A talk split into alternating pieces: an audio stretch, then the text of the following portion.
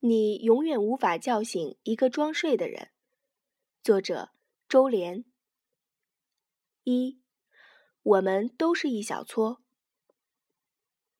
金丝宝得不到，阿曼达甩不掉。身为一个俗人，坏处是不知道该如何向别人解释自己。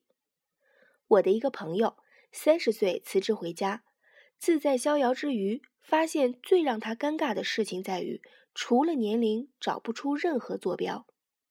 坐地铁容易过站，读网络小说，闲时喜欢啃指甲、撕纸条，以及在阳光下发呆。不吃韭菜，不吃洋葱，不吃狗肉和羊肉。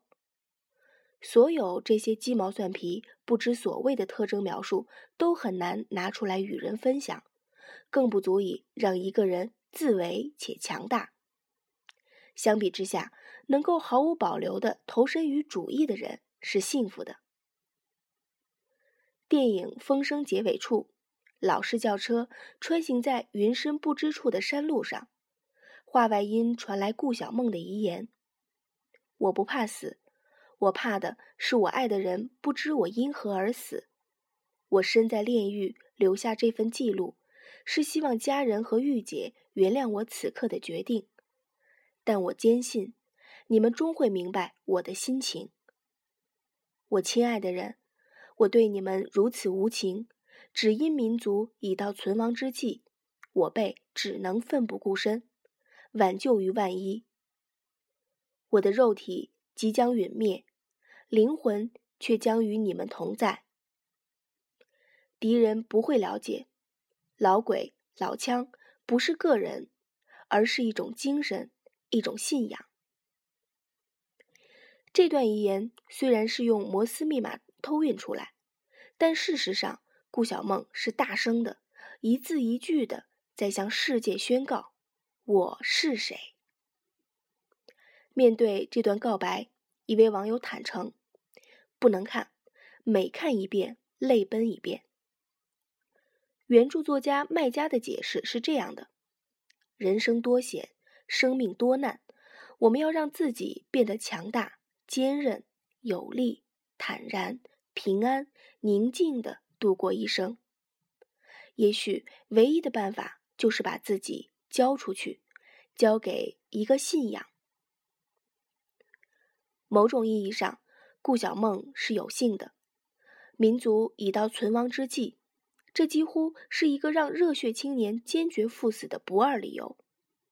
顾小梦们可以笃定且幸福的把自己的生命交付出去，并在那个更高的存在者之中变得坚强，变得宽广。也正因为此，我总忍不住怀疑，让网友们泪奔不止的真正原因在于，时至今日，我们已经无从把自己交付出去，我们找不到一个合适的理由或借口。那个曾经能够让我们变得坚强、变得宽广。敢于去承担、去挑战、去赢得的信仰不见了，每个人都提溜着无处安放的自我，在人群中游荡。卖家告诉我们，那个值得交付的对象可以是一个具体的人或组织，也可能是一个虚无的人或组织。要点在于，要让你这个终生信仰的人或组织陪伴你。与你同呼吸，心连心。这话说的真诚，但不知怎的，我总会想起二零零八年那个流行的段子：色戒，女人是靠不住的；投名状，兄弟是靠不住的；集结号，组织是靠不住的。这个春天。有另外一部流行的电视剧《潜伏》，里面有一个叫做谢若琳的家伙，自称没有主义、没有信仰，一心一意只做谍报生意。谢若琳有一段台词很经典：“这未来和平了，就没有主义了，有什么呢？只有钱，你信不信？”我们应该庆幸余则成当时没听信他。否则，后来千千万万个余则成就没有了赚钱的机会。当然，为了不让谢若琳妖言惑众，我们也必须站在哲学的高度揭露谢若琳的自相矛盾之处。他其实也是有主义护体的人，这类人一般被称作拜金主义者。谢若琳也好，余则成、顾小梦也罢，人这一生迟早会把自己交付给一个比自己更高的存在者，或者上帝，或者组织，或者爱人、诗歌。金钱，以及各式各样千奇百怪的主义。问题在于，你在交付之前，是不是经过百转千回的痛苦思索和挣扎？在交付之后，在那个更高的存在者的阴影下面，你是否还保有哪怕一丁点儿的怀疑和反思？太过轻易的委身于人，总让人怀疑之前的挣扎缺乏真诚。交付之后，便意志坚定的。把它当作福音传递他人，则是一种让人难以忍受的蒙昧，哪怕他以信仰的面目呈现。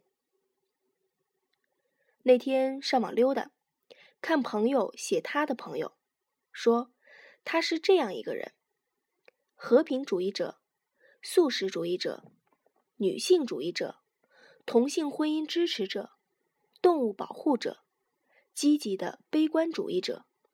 也就是一个西方的自由左派女孩，叫做 Amanda。听说她快要和她的男友掰了，原因是两人激辩了大半夜，都没说服对方同性恋到底是自然的还是不自然的。Amanda 在反省：我反应过度了吗？钥匙在窗台上。钥匙在窗前的阳光里，我拿着这把钥匙。结婚吧，艾伦，不要吸毒，爱你的妈妈。这是疯人院里的母亲给金斯堡最后的便条。我知道金斯堡没有听他妈妈的话。我希望阿曼达不会和他的朋友分手。二零零九年